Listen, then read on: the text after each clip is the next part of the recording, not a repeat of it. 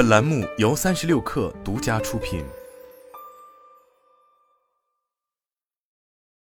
养鸟成为了二零二二年全国各地的年末关键词，囤药焦虑、用药误区、抢抗原。疫情突然放开，接踵而至的是各地线下医疗资源的供不应求，互联网医疗则临危受命，顺理成章的加入到这场战斗中。近期，各平台线上问诊迎来爆发式增长，其背后互联网医疗产业的社会与经济价值被进一步凸显。基于新冠特殊的感染属性，阳性患者居家隔离治疗成为最普遍的选择。十二月十二日，据国家卫健委网站消息，国务院应对新型冠状病毒肺炎疫情联防联控机制医疗救治组发布关于做好新冠肺炎互联网医疗服务的通知。通知明确，医疗机构可以通过互联网诊疗平台。在线开具治疗新冠肺炎相关症状的处方，并鼓励委托符合条件的第三方将药品配送到患者家中。通知发布后，包括阿里健康、京东健康、美团买药等在内的多家互联网医疗平台相继上线防疫专区，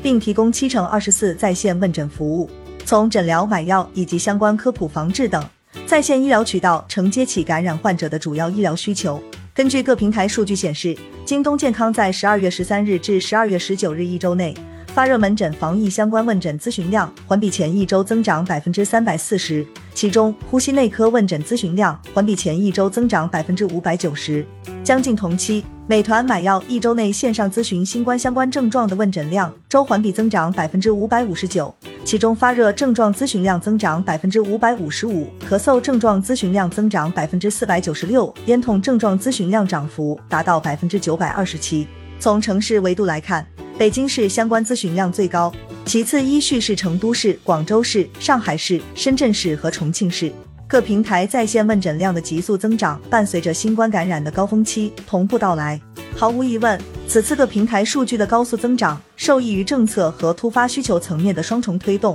互联网医疗在疫情这一外部因素的影响下，迎来了一个增长的窗口期。抛开疫情的特殊需求，互联网医疗在需求端的使用场景仍然很单一。一般而言，患者明确自己症状或病因，且并没有大碍的情况下，才会选择线上问诊。例如，当皮肤过敏时，不知道吃什么药时，以及高血压等慢性病，可通过医药电商补给药品。而更多的用户通过线上问诊了解病情，则主要是为了缓解所谓的焦虑。当患者察觉到身体有异样且情况并不危急时，出于方便以及成本因素的考虑，很多人习惯性的去线上平台咨询，且多偏向免费问诊。而线上问诊往往会存在患者对自己的症状了解不清晰，且医生做不到面对面检查等情况。轻度问诊之后，若线上医生觉得该症状情况无大碍。患者便得到一份安心，随即下线。若被告知有比较严重的可能，患者将会采取线下复诊及治疗。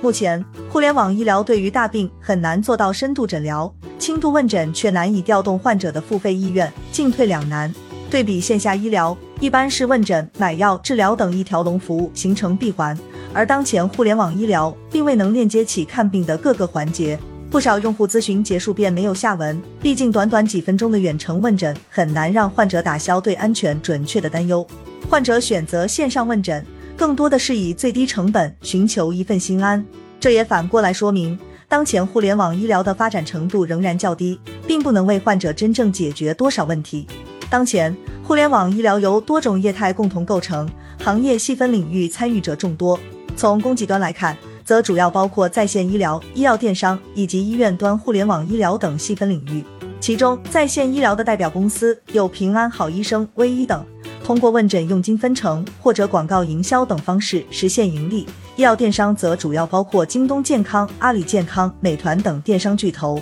支持医院主导互联网医疗的传统医疗 IT 厂商有为宁健康、创业惠康等，两者已经上市。医药电商是目前互联网医疗市场占比最大的一个细分板块，同时也是行业少数跑通盈利模式的赛道之一。二零二一年，医药电商在互联网医疗行业中的市场规模占比达百分之五十六点一八。从各玩家的商业模式可以看出，目前行业最直接的变现渠道便是付费问诊以及电商卖药。以平安好医生为代表的在线问诊平台，行业痛点如上所说。及用户付费问诊咨询的意愿并不高，目前仍处在亏损当中。医药电商虽然想象力低，但变现路径更直接，消费者选择网上购药一般目的性明确，知道自己要买什么，所以直接网上下单。当前，京东健康、阿里健康等玩家已经实现扭亏，似乎应了那句老话：电商离钱最近。虽然京东健康、阿里健康等平台同样有在线问诊等板块，